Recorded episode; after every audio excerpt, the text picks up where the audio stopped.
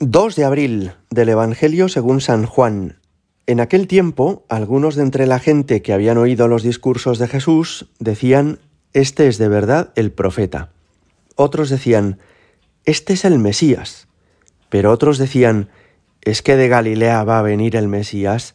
¿No dice la Escritura que el Mesías vendrá del linaje de David y de Belén, el pueblo de David? Y así surgió entre la gente una discordia por su causa. Algunos querían prenderlo, pero nadie le puso la mano encima. Los guardias del templo acudieron a los sumos sacerdotes y fariseos, y éstos les dijeron, ¿Por qué no lo habéis traído? Los guardias respondieron, Jamás ha hablado nadie como ese hombre. Los fariseos les replicaron, ¿También vosotros os habéis dejado embaucar? ¿Hay algún jefe o fariseo que haya creído en él? Esa gente que no entiende de la ley son unos malditos. Nicodemo, el que había ido en otro tiempo a visitarlo y que era fariseo, les dijo, ¿acaso nuestra ley permite juzgar a nadie sin escucharlo primero y averiguar lo que ha hecho? Ellos le replicaron, ¿también tú eres Galileo? Estudia y verás que de Galilea no salen profetas. Y se volvieron cada uno a su casa. Palabra del Señor. Estas últimas semanas de Cuaresma nos va a proponer la palabra de Dios en la misa las últimas semanas de la vida pública de Jesucristo, es decir, el final de su predicación, cuando Él termina ya de hacer milagros, de ir por las ciudades y los pueblos predicando, y se aproxima hacia Jerusalén, donde será arrestado después de la última cena y donde morirá en la cruz para posteriormente resucitar.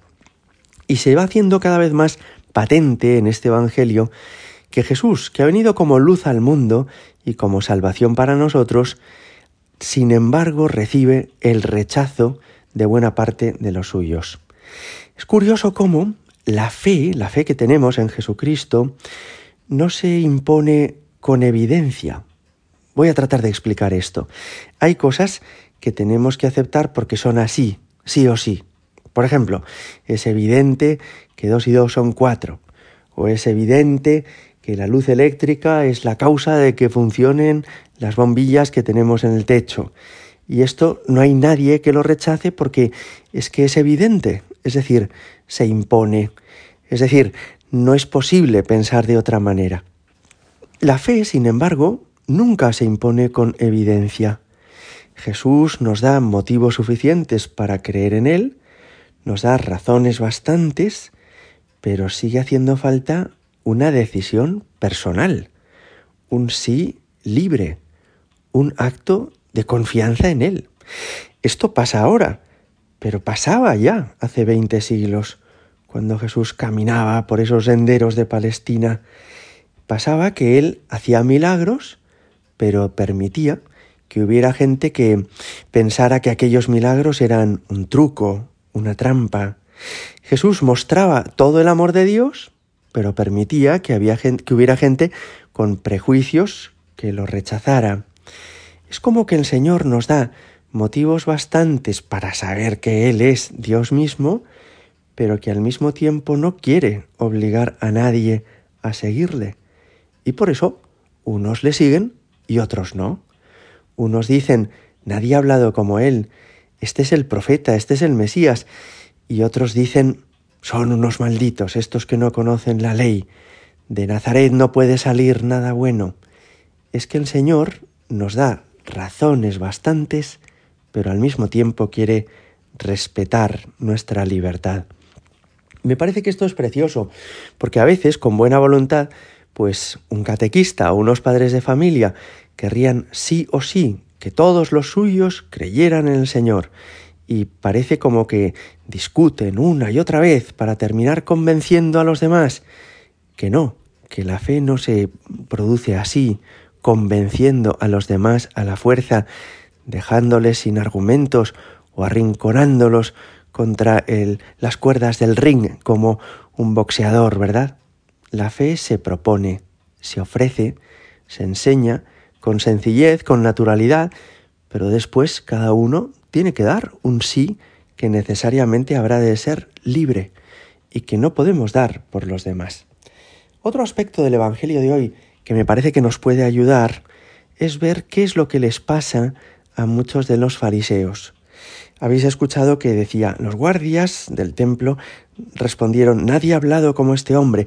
Y los fariseos les replicaron, también vosotros os habéis dejado embaucar. ¿Algún jefe o fariseo hay que haya creído en él? Es, es decir, les hacen ver a estos guardias del templo que si se les ocurre creer en Jesucristo, se van a quedar solos y serán tontos. Están como tratando de humillar a los que sigan a Jesús. ¿Y por qué digo que esto es interesante? Decían tradicionalmente los autores espirituales que hay tres enemigos del alma, que son la carne, el demonio y el mundo. Habría que explicar esto despacio, ¿verdad? Pero cuando el tercero de estos, el mundo, se presenta como un enemigo del alma, se refieren estos autores espirituales a esto que ahora escuchamos en el Evangelio. Y es cuando la mayoría de la gente eh, se pone contra nuestra fe, cuando parece que es contrario a la opinión pública, a lo políticamente correcto, a la opinión de los importantes y de la gente relevante, seguir a Jesucristo. Y por eso a nosotros se nos pide una gran libertad interior, que es lo que vemos que Nicodemo tuvo. ¿Qué es una gran libertad interior? Seguir a Jesucristo aunque nos quedemos solos. Seguir a Jesucristo atreviéndonos a ser distintos, ser libres verdaderamente y no opinar lo que opina la mayoría, sino buscar de veras la verdad. Gloria al Padre y al Hijo y al Espíritu Santo, como era en el principio, ahora y siempre y por los siglos de los siglos. Amén.